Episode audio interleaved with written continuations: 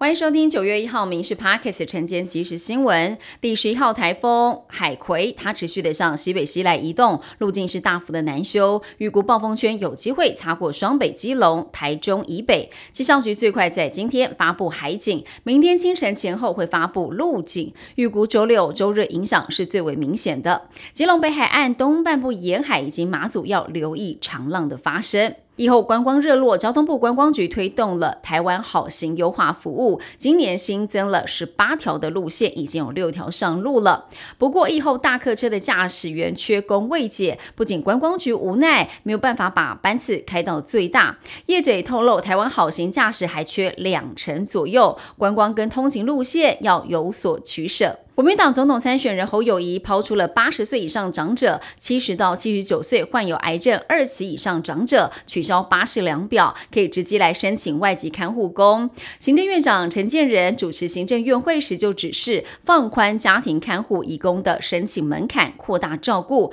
除了八十两表之外，还要再演绎便民的多元认定方式。卫福部跟劳动部都表示，目前规划如果使用长照服务一段时间后，因为病况恶化。或产生改变，还无法满足照顾需要，就可以采免评方式来申请外籍看护。AI 人工智慧替制造业景气注入了新活力，制造业新订单反弹，加上科技产品将进入第四季的旺季，备货需求增加。出口、外销订单以及生产表现都有回温，推升了需求面的指标。制造业也看好当月景气，七月制造业景气信号终止连续四颗蓝灯，转为代表景气低迷的黄蓝灯。不过，台经院研究员表示，从信号值来看，反弹力道不强，我国电子产品订单还是呈现负成长，警戒灯号随时有可能再转为代表衰退的蓝灯。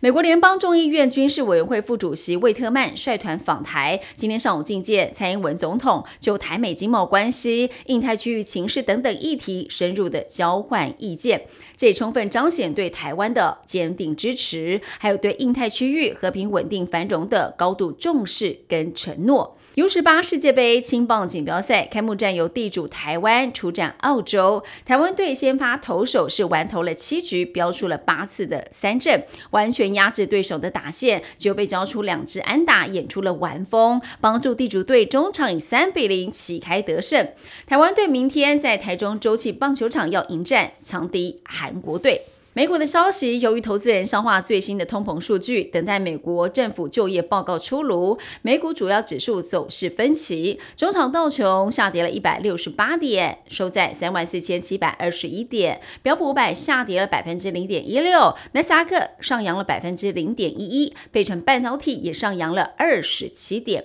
以上新闻由民事新闻部制作，感谢您收听。更多新闻内容锁定下午五点半《民事 Parks 晚间即时新闻》。